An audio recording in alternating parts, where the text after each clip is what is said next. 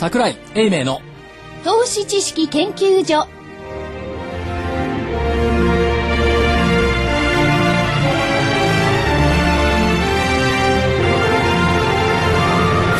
皆さんこんにちはこんにちは。こんにちは。こんにちは。今日はなんか、女性の声がないですね。ええだから誰が誰かわかんないですよねわかんないです。えっとね最初にこんにちはと言ったのが、本来本来ここで皆さんこんにちはと言うべき役をする、はいはい。かとまりは、はい。また脱走しちゃったねそうですね。そう脱走。どのくらい脱走なんですか？えー、一週間、まあ、再来週には戻ってくるでしょう。あ、そうですか。まあ安心安心しました。また修行に行ってるから帰ってくる時はまた海女さん姿かもしれない。でこの間ね一昨日おじさん三人じゃね違う。違ういやいやいや一昨日ね、ユーストリームをやっていてねはい。かとまりがなぜかセーラー服を着たんですよ な、なぜかじゃなくて、所長がなんか結構、それに嫌気をさして逃げちゃったのかもしれない。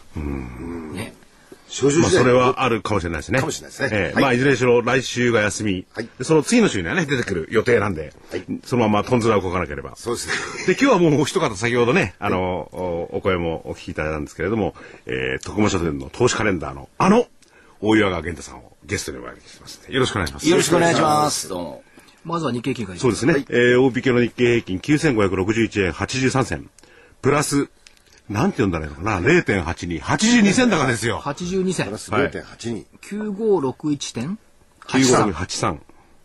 で、プラス0.82。はい。82銭高。トピがえ810.10、ーそうですね。810.10。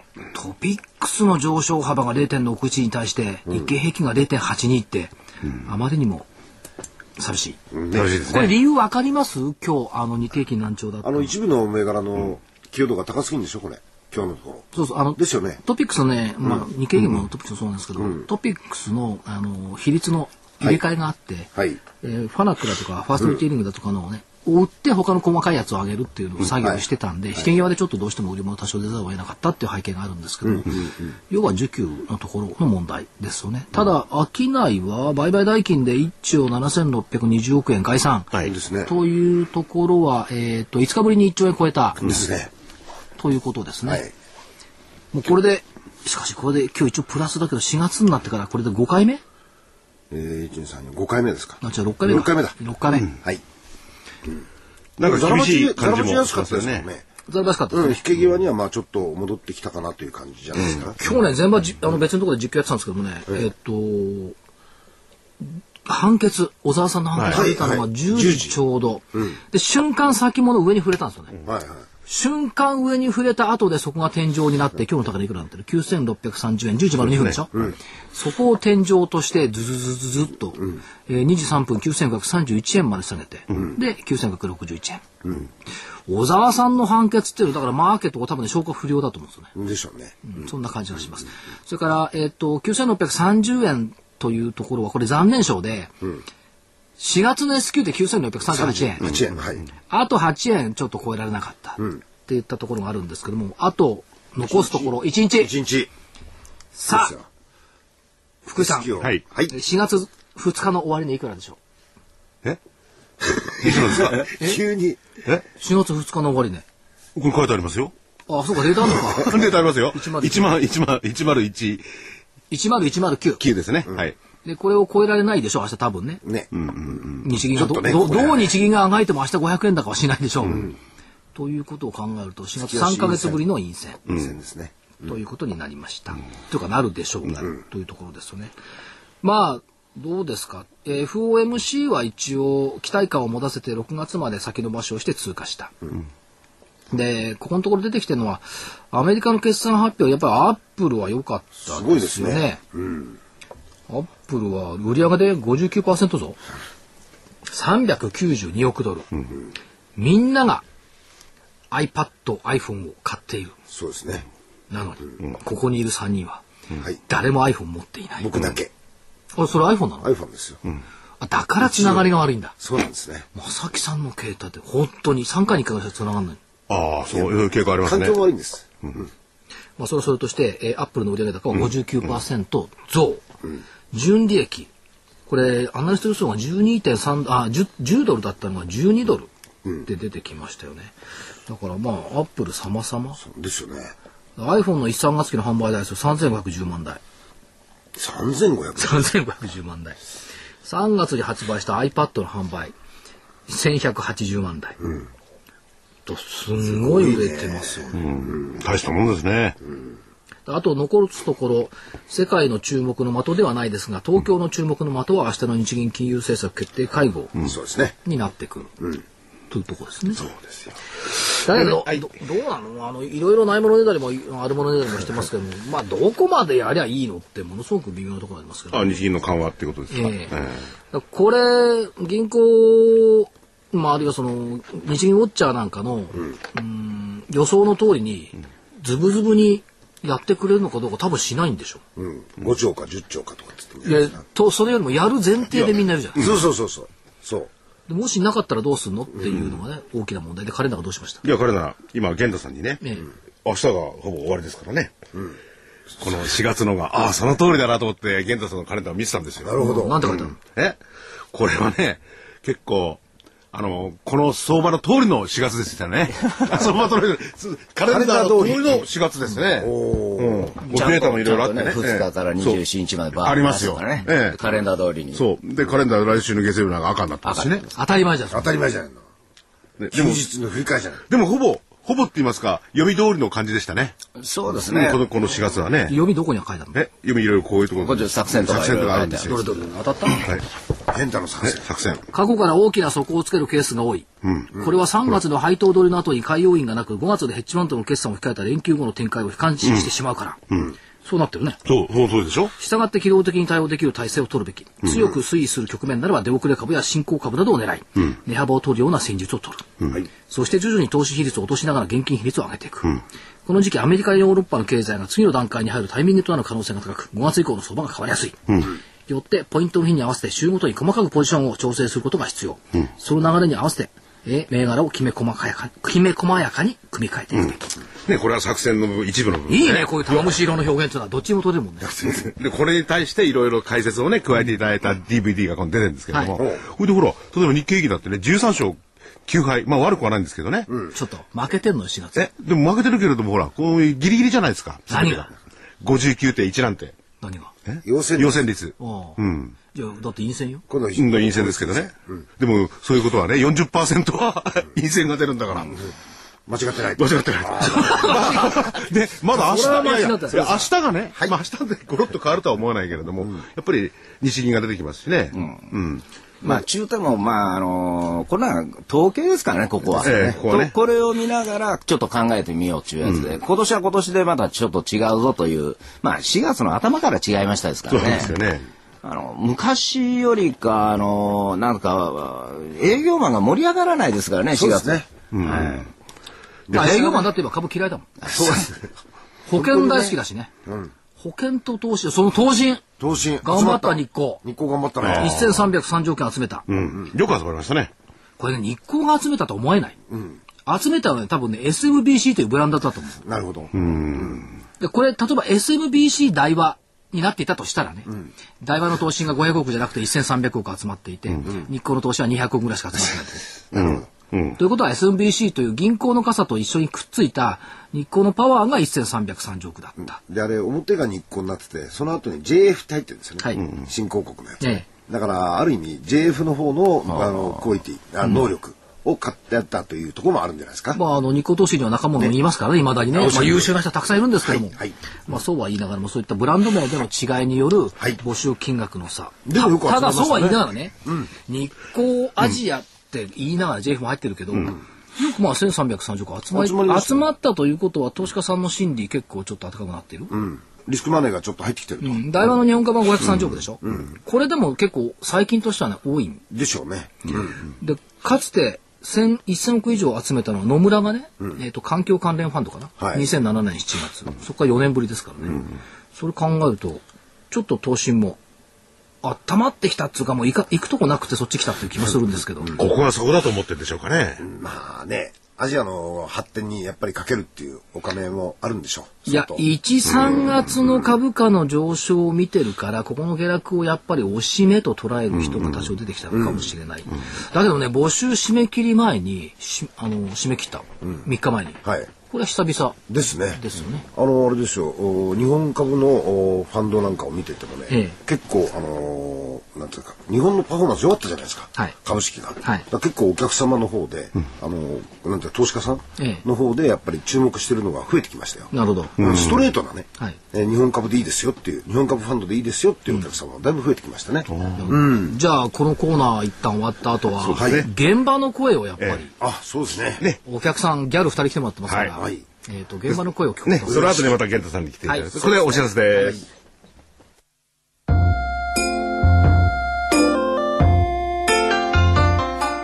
花粉の季節を迎えました。花粉症の方にとっては憂鬱な季節ですよね。この憂鬱な季節を乗り切るための花粉対策商品、ポレノンをご紹介しましょう。ポレノンは30年間も花粉症で苦しんできた愛知県の常滑いきいきクリニックの小出正文先生がご自分のために開発した花粉対策商品です。ポレノンはマスクや顔に吹きつけるだけ。天然由来のペクチンと DNA が花粉が体内に取り込まれる前に吸着し包み込んでしまいます。花粉症の薬に含まれる眠くなる成分が入っていませんので、運転する方も安心してお使いいただけます。学生さんや妊娠中の方にもおすすめです。1本 30ml 入り参考価格3000円のところ、ラジオ日経では特別にメーカーのご協力をいただき、ポレノン3本セットに、ウイルス、風邪、花粉対策に適した立体構造の高機能マスク12枚入り1365円相当を付けして、なんと8940円、8940円でお届けします。送料700円をいただきます。ご注文は電話03-3583-8300ラジオ日経事業部までどうぞ。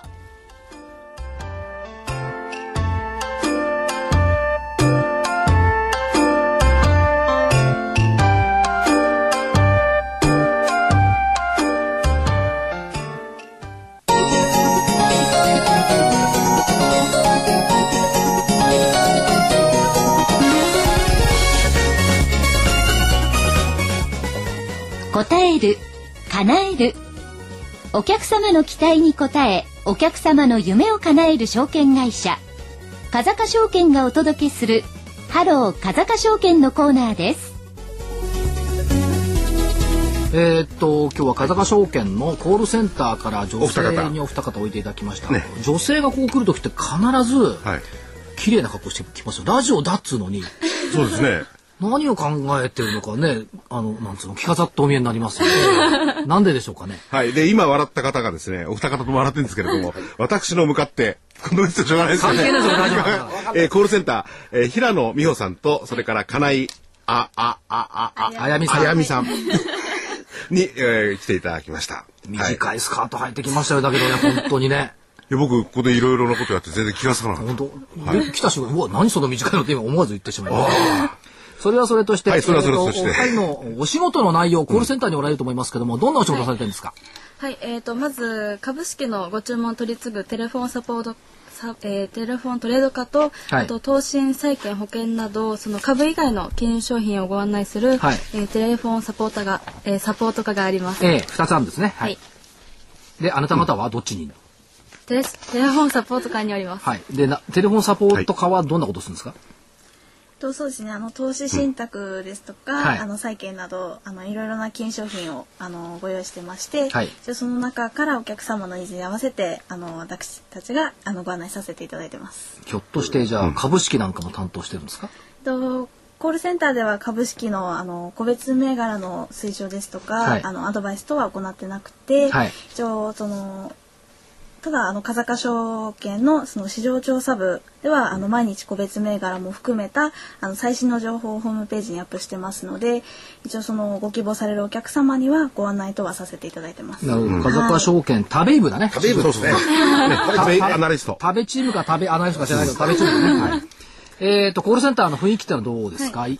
女性だけってのはなんか怖そうな気もする。はいねおつぼね様にいじめられるとか。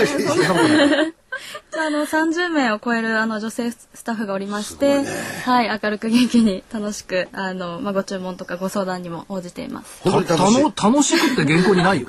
明るく元気にって書いて楽しいんだじゃん楽しいんだよ、やっぱり。ねく、。はい。今のが平野さんですよ。お話になった方が。はい美穂さんねえはいはい。えーっと、金井さんは、はいそうですね。あの日本全国のお客様からあの本当にたくさんお電話いただきますので、あのまあ忙しい毎日なんですけれども、あのみんなで楽しく仕事しています。いいことですね。いいことですよね。でまあ、ついでに聞くと、楽しいこと、嬉しいことは、どんなことがあるんでしょうか？うーんとやっぱりコールセンターということもあってその多くのお客様と触れ合うことがあるんですけどその中であの教えていただくことも多くて、まあ、その仕事として経済とか市場の仕組みについてあの知ることができるところです。これが楽しいこと。はい、なるほど。謙虚ですよ。普通証券会社にいたらそんなこと言わない。謙虚ですね、やっぱりね。いや最近の証券マンとか証券ウーマン、謙虚だから。謙虚ですね。昔見たから鼻っ端が強いのいないから。正木さんの30年前なんかものすごい鼻っ端が強かったと思うけど、今謙虚な証券会。で、あの、金井さんの方は？はい、えっ、と嬉しいことえで、えあの長期にわたってそのお話をしていたお客様にあのお取引をいただいた時っていうのはすごく達成感があります。あとはそのお客様からあの感謝の言葉を言われた時っていうのはあの頑張っていってよかったなって思います。自分で自分を励ましてあげたい。っていう感じかな？感謝ってやっぱり普通は、これお客さん儲けられた時は感謝なんでしょうね。そうですね。ねえあとはそのお客様対応した時とかに、んうんうんあのありがとうっかはい言っていただくと。ねえ。逆に難しいことっていうのはあります、はい、えー、とやはり電話のみでの取引になりますのでその顔が見えないということでその声のあの対応が印象を決めてしまうというところですね。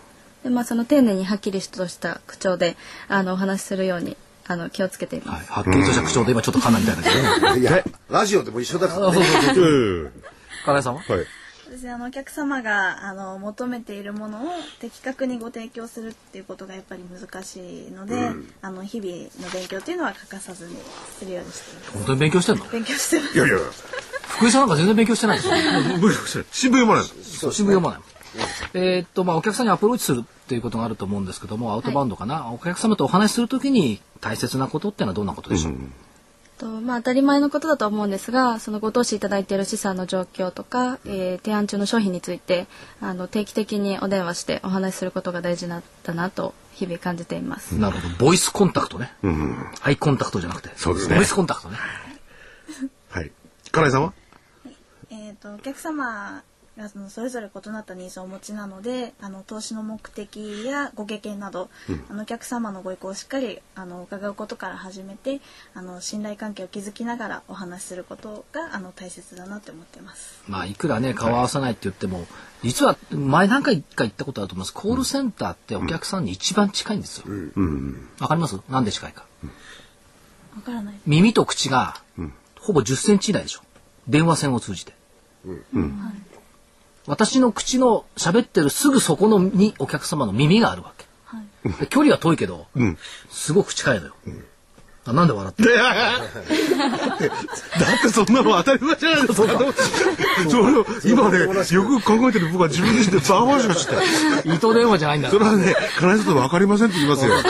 そうか、失礼しましたで。も確かにこうね、あのーボイス2ボイス。あのね、電話だと息。遣いが聞こえちゃうでしょ。だから近いんですよ。まあそれはそうとして、えっ、と、コールセンターの宣伝を。宣伝をね、それぞれ、それぞれ。はい平野さん。あ、はいえーとまあ、たくさんの金融商品がある中でどれを選んでいいかっていうのはわからないあの迷われる方も多いと思うんですが、まあ、そのような時はぜひあのコールセンターの方に風賀証券コールセンターの方にあのお気軽にお電話いただければと思います。聞いちゃえばいいわけね。はい迷ったら。はい迷ったら風か。とりあえずお電話ください。もう一言あるでしょ、私たちが親身に対応させていただきましたの、勝手にはしょったって。いや、それはもう当然のことですもん。言葉で通じるか。そうか。そうそうそうそう。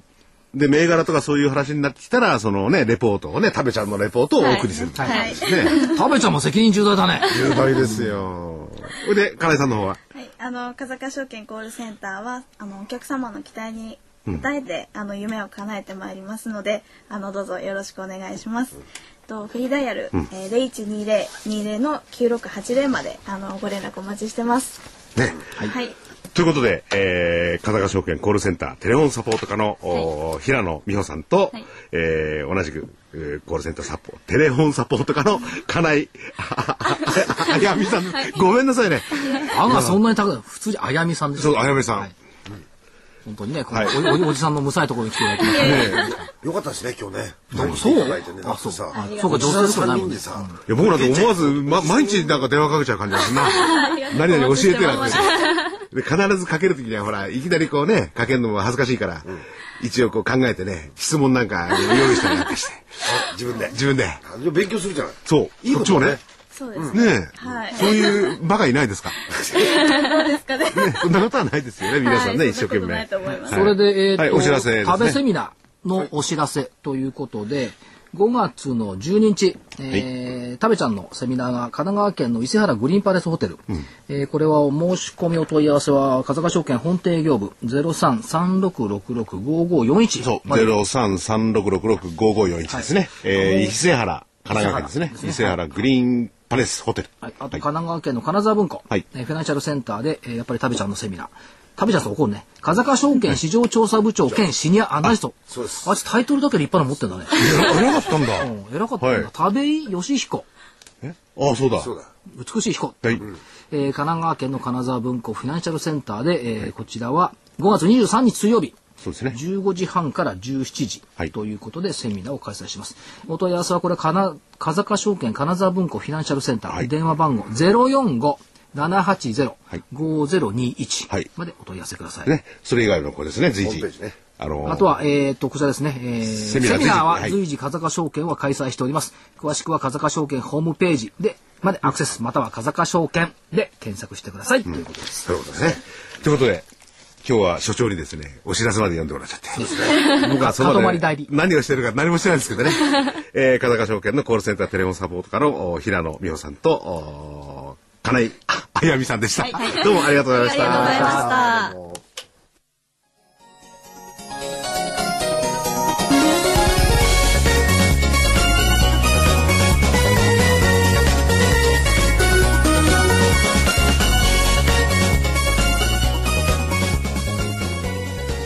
風賀証券。このコーナーは風賀証券の協力でお送りしました。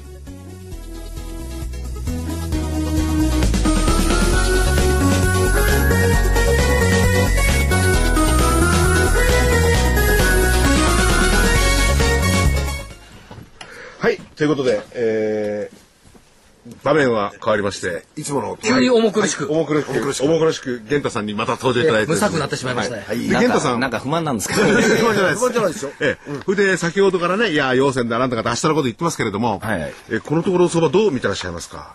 明日なんてまだわかんない部分結構あるんですよね。いや、どっちにしろ、思ったよりか素直だと思いますよ、僕は。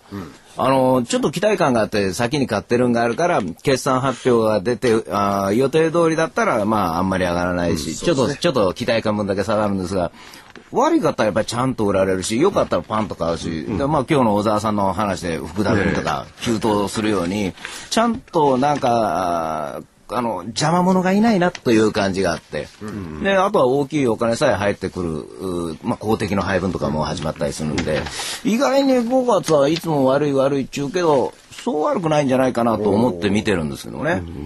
去年なんて連休明け悪かったですもんね。はい。うん。今年はそういう意味で言ったら期待できますかね？いや、だから、もうね、連休明け悪いというのをみんなが知って、打って、で、信託の売りも全部やって、外国人も大してこう手を出してないような状況ですから、はいまあ、あと、おかしなことさえなければ、普通はちょっと S q 後ぐらいから強くなるんじゃないかなと思ってるんですけどねあれで。すよね、あの、4月の末、月のゆかい出しのところで結構、売り物、そういう公的な年金だとかなんか出てましたよね。はい実現益稼ぐために。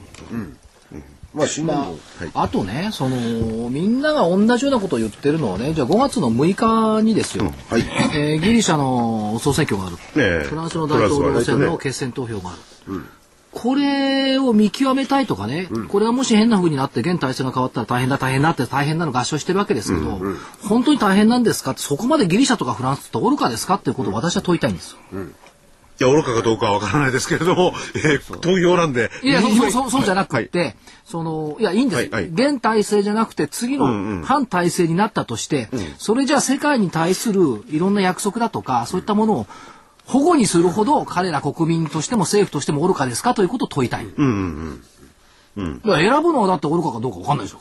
日本だって誰選んでどうなるか分かんないんだから。そうじゃその結果として体制が変わったとして、じゃあ世界的な公約、例えば金融危機に対する公約、財政不安に対する公約を破棄にして、ユーロから離脱するとかそういうことをするほど愚かな政権になるのかどうかってここを聞きたいんですよ。だからフランスの、ね、えー、フランスは。フランスはさんですよね。だって、あの、多少ね、そのえー債務に関しては、こう、言い方を変えてますよね。最初のガーンっていうんじゃなくてね。そうですねん。だからどうなるか。それはまあ、受かってみれば、確かに今、所長がね、おっしゃったみたいに、とんでもないことはないとは思うんですけれどもね。ところが、多くの市場関係者が、いや、ギリシャのね、総選挙と、えーフランスの大統領選が心配だってわけですよ、で心配だっていうことを反体制になった時に、とてつもない危機が起こるということをよ、なんつうの？予測しているってことでしょ、なのに、はっきりそう言わないで懸念してるだけの話。でももしそういうことが、あのー可能性としてあるんならね、マーケットもっと反応してます私もそう思います。逆に。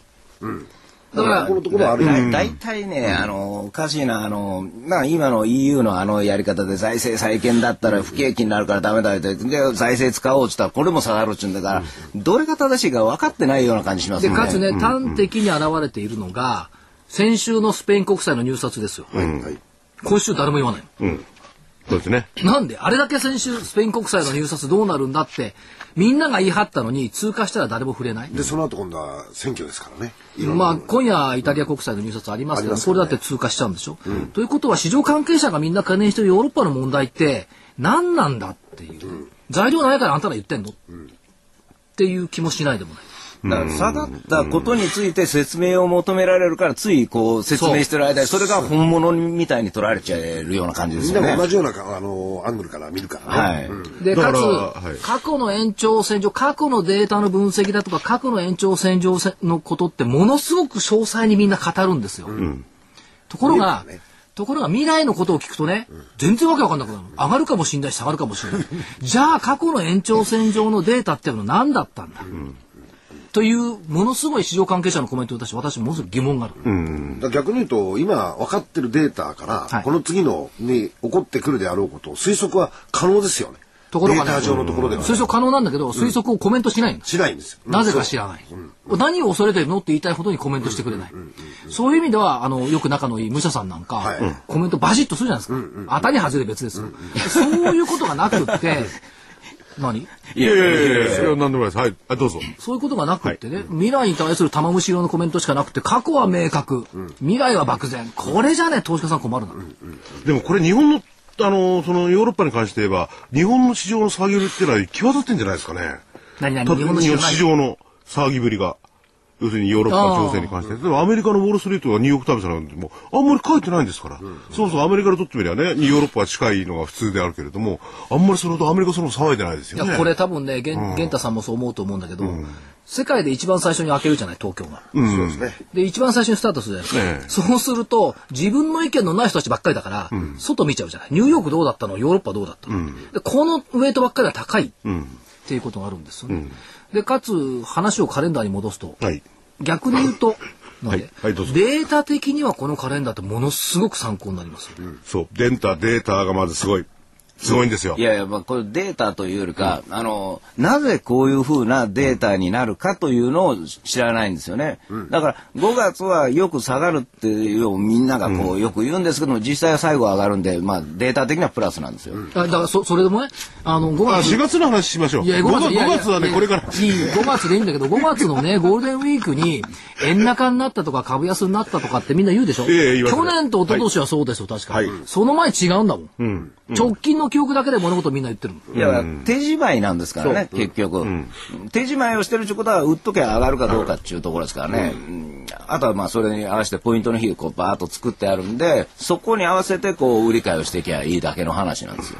このねポイントの日っていうのがもう優れてるんですよ。すごいそう、火星巡航開始の日ね。4 4月の16日ポイントの日と重なったんですけどね。ポイントの日だから月に4回ね、週に1遍ずつぐらいポイントの日があって、例えば、えー、2月でも3月でもポイントの日にこう相場が変わったりなんかしてるんですよね。これはどう、ちょっとどういうことなのかよくわかんないんですけれども。いや、どういうことは、そういうリズムなんだから仕方がないですよ。そうそう、だから当たる今、今のリズムって、はい多分ね、市場であんまり言う人いないと思うね。だけど、マーケットってリズムで動いてるの。そう。それをどう把握する ?2 拍子なのか3拍子なのか4拍子なのか。このリズムがね、どうも市場ってのは、なんつうの、音痴が多いのかな。じゃじゃないですかね。運動音痴が多いのかな。リズム感って全くないね。でもある意味リズムって波動でもあるし、波動っていうとあやこあ怪しくなっちゃうんだけど、ちょっと怪しげになっちゃうんだけど、やっぱそういうリズムを捉えていくと、そのタイミングごとに株価の変動もあるし、材料もやっぱそういうタイミングで出てきてる。タイミングとリズムを捉えるっていう意味では、こう、カレンダーにしてみるってそうですね。で、ましてこれ1ヶ月ごとになってるじゃないですか。だから、えっ、と、今の時点から、次に来るポイントの日っていうのが、おおよそ、こう、推測できるじゃないですか。そうですねで、。それを感じてるか感じてないかって大事なことですよね。そうそう。で、もう一つ言いたいのはね、はいその、スケジュールなんかにしても、私なんかもこれ1週間しか言ってないんですけども、1週間のスケジュールで物事判断するからまた見間違うはいはいはい本来は来月のスケジュールと3ヶ月先のスケジュールと6ヶ月先のスケジュールってこれ一目瞭然で持ってなきゃいけない。本来は。時間がないから言わないだけですけど、そうするとカレンダーで持ってるとずっと持ってないじゃん。そうですよね。聞いてごらんなさい。どこのテレビでもどこのラジオでも、今後の予定ってせいぜい1週間しかない。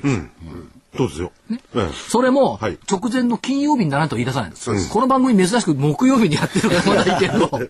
そう。で予定を見るとかね、予定からその、えー源太さんのこのカレンダーっていうのは、例えば投資家、大口の投資家ね、なんかそういう行動っていうのは読めるんですよね。それに基づいてね、こうポイントとかそういうのを出してきていや、るんですよね。簡単な話、あの、株式株式を今日買うとしますよね。明日以降上がると思って買うんだから、明日以降どうなるかがわからないのに買っちゃダメですよね。ということは今週買うということは来週高いと思うんだから、来週何があるかを知らなダメなんですよ。あそうですね。だから向こうからだんだんこう近寄ってくればいいんですよ。自分がどこをターゲットにして、まあ投資をするのか。それに向かっていくには、いつが買い時価値の手元にだんだん寄せてくると、あ、今日はやめとこうとかね。いや、ところがその、ターゲットがまたね、曖昧模糊なのよ。ああ、いつまでにいくら儲けようっていう明確な目標がないわけ。ないですね。多くの場合。だから、買ったら上がるだろう。売ったら下がるだろう。でも、いくらでっていうのがないのよね。ないね。あだから、スケジュールを見るにしても曖昧模糊になっちゃうの。ちょっとボケちゃうの。でもそれはね、例えばいくら儲けようってことでしょ？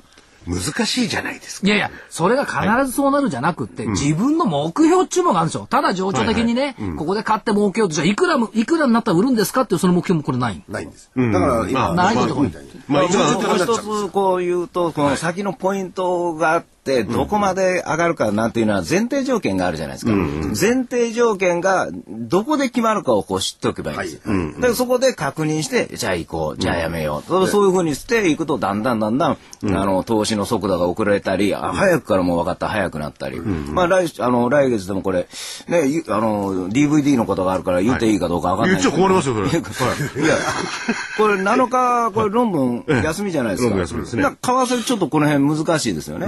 ということは、この休みの間に為替が動いちゃって、日本の方でわーっと言ってたら何ともなくはもうもうまともになるかもしれないし、休みが3連休あるということは、さっきのお話で言うとリズムが来るんで、その前あたりのところでみんな処分したくなるかもしれないんですよね。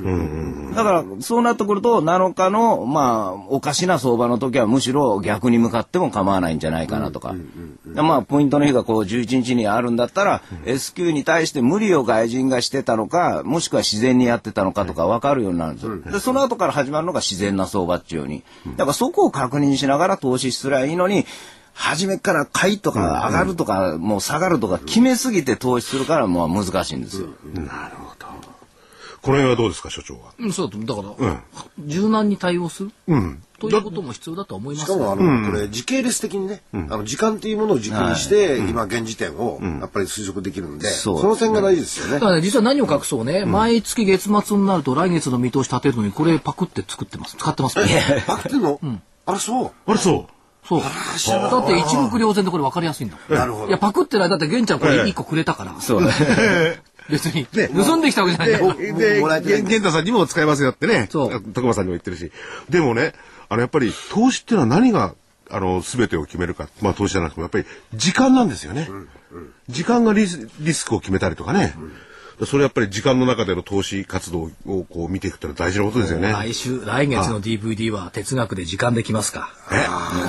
そのための振りですかショーペンら。ハウでちょっとここで、あの、源太さんもこの後からずっとまだいたいていただくんですけど、源太さんのね、今おっしゃった、えー、ラジオだけなんでね、あの、日にちも言っちゃったんですけれども、もう忘れてるでしょうから。でもっと細かいところをですね。だってこれオンオンデマンドで聞けんじゃないのこの番組だって。いやいや、これい今のはほんの触りです。あそうですかはいうん。本当のいいところは DVD に入ってまして、じゃあじゃあちょっとご案内してください 5, 5月のね、えー、投資カレンダー、大谷川源太投資カレンダー実践塾、えー、5月号。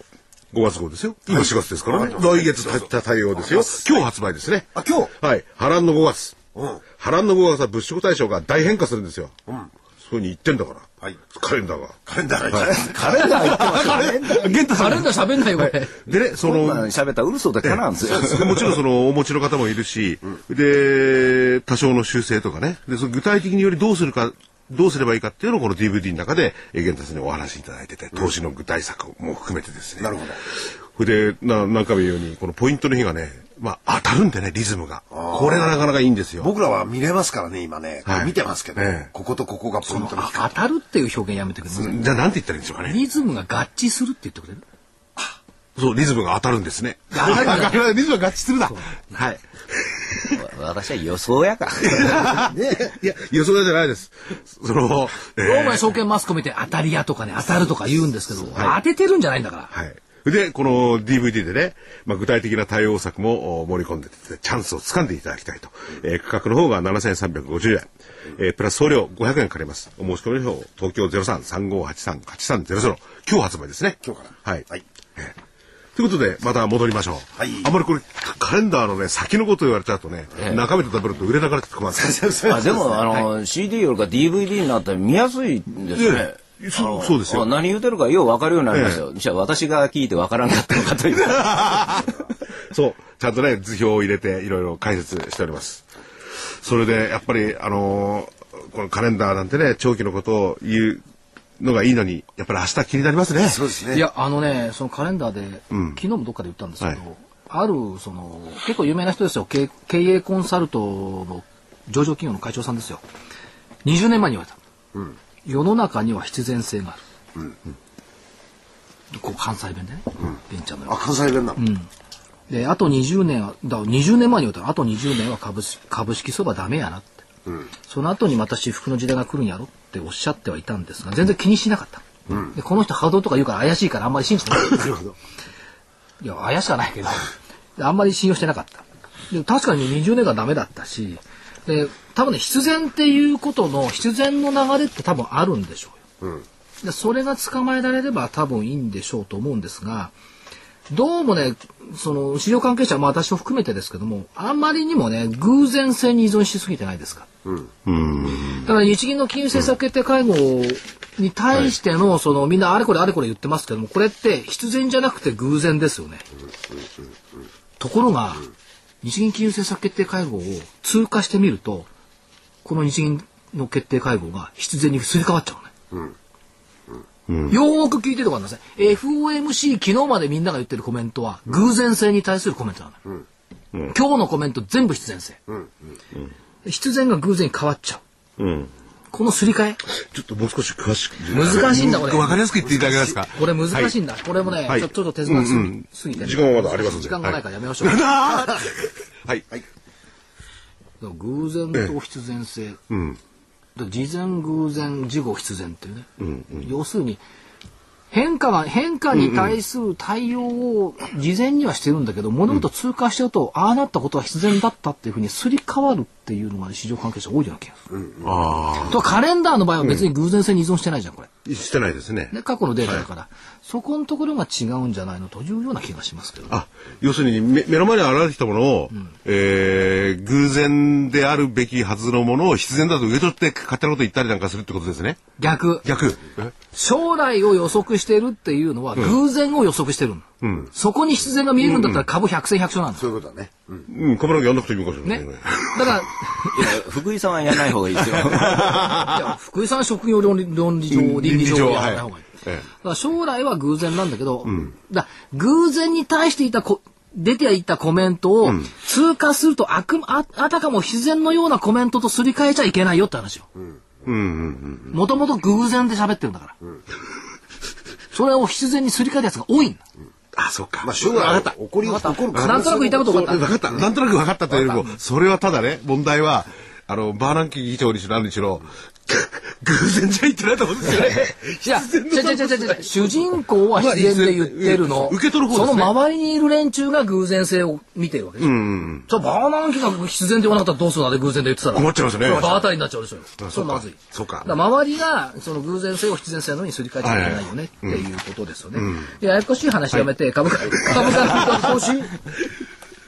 株価の見通し。はい。えーっと、先週の見通し、下9274円、75日、はい。上9934円、25日の間には一応入りました。はい。そりゃそうですよ、な。んか5、600円入ってんだもん、スケジュール。はい。今夜イタリア国債の入札。はい。ああ、さっき言ってたね。うん。アメリカ、うん、全然別に通過するでしょ。と思います？で、マーケットが、はい。そういうヨーロッパに向いてないから、先週のスペイン国債とは違って、誰も問題にしない。多分今日イタリア国債の入札って言ったのは、馬中を除くと今初めてじゃない、そんな気がしあとアメリカ7年国債入札。で明日日銀金融政策決定会合と展望リポートが出てきます。それから3月の失業率。それからアメリカ1、3月の GDP。30日。これ来週のスケジュールって楽ですよね。30日月曜、休み。休みありがたいですね。3月、アメリカ3月個人所得とシカゴの PMI。上海まで休み。1日火曜日、4月の新車販売。アメリカ ISM 製造業景況指数。いつもならああだこうだ言うんだけど、多分何も言わない連休の間だから。はいインド、香港、上海、韓国、ドイツ、全部休み。1日。1日。で上海もなんだかんだってこれ休み多いですよね。4連休だもんね。メイデーかなこれ。5月。あ、そうですね。5月1日メーデーですもんね。2日。いやそう言われなくてもメイデーだですから多分。5月2日水曜日、4月のマネタリーベース。これ覚えてます？先月どうなったか、マネタリーベースって。減ったんじゃなかったでしたっけ？減って株価下げる原因になったのそうですよねうんだから4月どうなってんのよって話。えーアメリカ ADP の雇用統計、機械受注。ADP の雇用統計、先月は23万人ぐらい確かいたんですよ。雇用統計開けてみたら12万人だったっていうね。えー3日の木曜日、休み。これなんで休みです？文化の日え、3日、憲法憲法です。あ、憲法の日か。憲法です。あ憲法記念日か。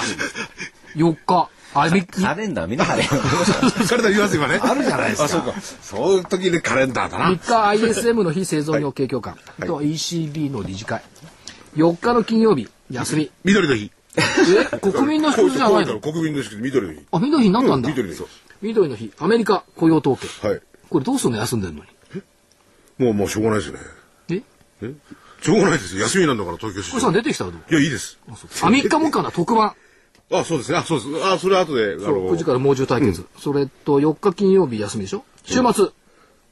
6日。はい。フランス フランス大統領選挙投票とギリシャ総選挙、つまんないスケジュールしかないですよねこれね。で7日、はい。みんなボーっとして出てくる、はい。ロンドン休み。ロンドン休みですか。全く7しかし7日の朝10時にね、取材に来いとかいう上場場所があるんだよあ、そう。7日の朝10時に月曜日。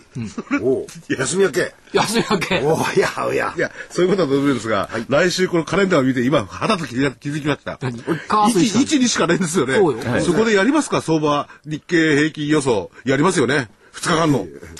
何言ってんの？え何言ってんの？そんな無理に決まる何？だってこれいつも木曜日の予想やってんのそうですよ。だから来週再来週の10日の予想なんだ、ケチくてくる。2日間の予想したらこれは面白いのにな。時間はワイド取んないと じゃあ5月10日次の放送カレンダーだから。で、5月、じゃあ5月10日の予想でいきましょう。しょうがない。えーっとね、あ違うわ。先週の見通しって上限1万円だったんだ。そう、1万円ですよ。で加減が9349円だ。それ前の前の週ださっき言ったね。そうだそうだ。間違ってました。来週の見通し。いや来週か。5月10日レベルの見通し。はい。結構ね張り切ってんだよ。下9436円。はい。アロワンスないほとんど。100円ぐらいしかない。そうだね。えー、75日移動平均線は下回らない。一昨日もね、あの、下回らずに、トピックスは下回ったんだけど反発してる。75日は下回らない。これまあ、あの、毎日上がってますから、はい10日もすると上がりますけど、75日は下回らない。上限、1万255。あ、3月21日高値。高値。奪還。おうそこに行くといいですね。これで塊が言うと、やっと戻りましたねって。これ単なる予想だろと。あいつ予想で1万円って言うと喜んで予想が9000円だと嘆くと不思議な人ですよね。愚かですね。予想なのにさ。はい、よろしいですか？はいといったところ？はいやっと一番行きましたね。先々週も1万円だ。固め、固めちゃった。長かったですね。どこ逃げ出したんですかね。はい。といったところ。再来週ですね、10日の週のうん見通し、10日の週って言いますかね。さようでございますえーと、おー8日の、7日から、8日から始まる週ですね。そうですあ、7日からだ。7日からですはい。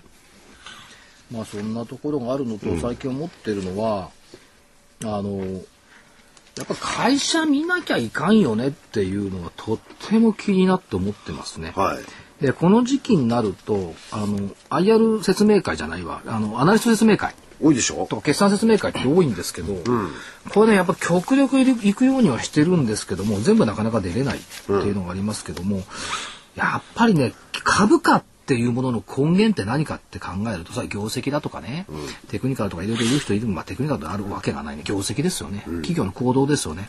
企業の行動結果と行動予測でしょ。株価ってのは。だから株価取り扱ってる以上、やっぱり会社見るとか社長の話聞くとかいうのは必要じゃないのと。数字だけ追っかけてもしょうがないですよね。うん、だから、どっかのアナリストのようにね、決算単身と紙芝居のチャートだけでね、はいはい。レーティング出すなよって。確かに。うんだよくね、だから聞くんですよ。だからためにでもよく聞いてんじゃん。それ本社どこにあるんだこの間、見に行ったとか、なんか今日妙に所長攻撃的ですね。え、いや、休みだからちょっとパワフルにしようパワフルに。あるべき姿を解いてるその前にまず、あの、今日は所長のですね、桜井英明の投資研研究所のですね、えー DVD も今日発売なんですよ。塊にやるとみんな噛むんだ。ええあそうそうです。えー、桜井英明が密かに活用するチャートはこれだ。英明流、株に勝つチャート活用術。はい。今言わしたこと、チャートの文句言ってましたんでね。チャートは未来を語らないってずっと言ってるなんですが、えー、桜井所長も実はチャートを使ってるんですよ。その使い方、先の見方等をですね、DVD の中でバッチリ解説したいとおりまして、えーこの DVD 価格の方は1400円、送料500円ですね。はいはい。まあ、あの、70、75日移動平均線を語るワン、ツー、スリーの泉代表、波にはチャート勉強してますよ、私も。じゃなきゃあいつと戦えないもん。ね。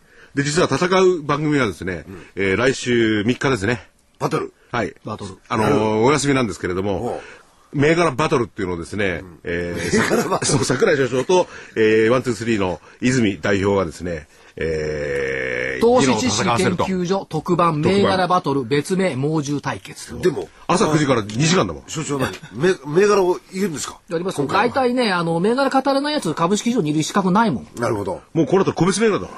おていうかね、本当はね、投資家さんって聞きたいのは個別銘柄なのよ。まあ、いろいろ制約があって個別銘柄とかあんまり番組では言ってないですけど、セミナーでなんか個別銘柄バンバンバン言ってますから。言ってますやっぱ個別銘柄の話をできなくて、日経平均だけで物語るやつはね、やっぱ良くない。ね、ぜひ5月の3日朝の9時からですね、9時から10、11、大丈夫2時間ですよ、2時間大丈夫。それ聞かなくてもオンデマンドで休み明けに行けるから。オンデマンドちょっとはい配信が遅れるかもしれませんいや、休み明けでしょどうせ。はい福井さんが来ないから。あ、来ないの？はい。休み来るわけないやん。あそうだよね。みんな休まないと。そうだね。で、海外の動向を見てないとわかっ。はい。いや、だから話を元に戻すとね、株価っつうのは企業の行動結果なんだから、やっぱりいろんな会社を見に行きましょうよ。ところがね、市場関係者って会社に行かないのよね。そう。少アナリスト以外行かないよ。営業マンで会社訪問したやついないもん、時間もないし。株式部で会社訪問してるやつも少ないもん。だからやっぱりね、大切なのはね、足と手とね、目と耳と鼻、と口。口だ五感だね。うん五感をやっぱりね、重要にしなくちゃいけない。アップルだってね、ほ本来だったらアメリカまで行ってね、見たいぐらいですよ。まあ、いずれにしても明日日銀のね、発表がどうなるのか、なるべくなら遅れてもらえるととてつもないことが出てくるんですけどね、発表時間がね。2時ぐらいになってると助かるかもしれない明日はね、2時頃ね、久喜まで行かなくちゃいけないからね。もうちょっと早めに。遠い。でも10月7日の10時の取材っても結構厳しいね。まあそれはそれとしてまたご報告します。ねはい今日源田さんにも来ていただきました。ありがとうございます。源さんどうもありがとうございました。それではごめんね、皆さんさようなら。失礼します。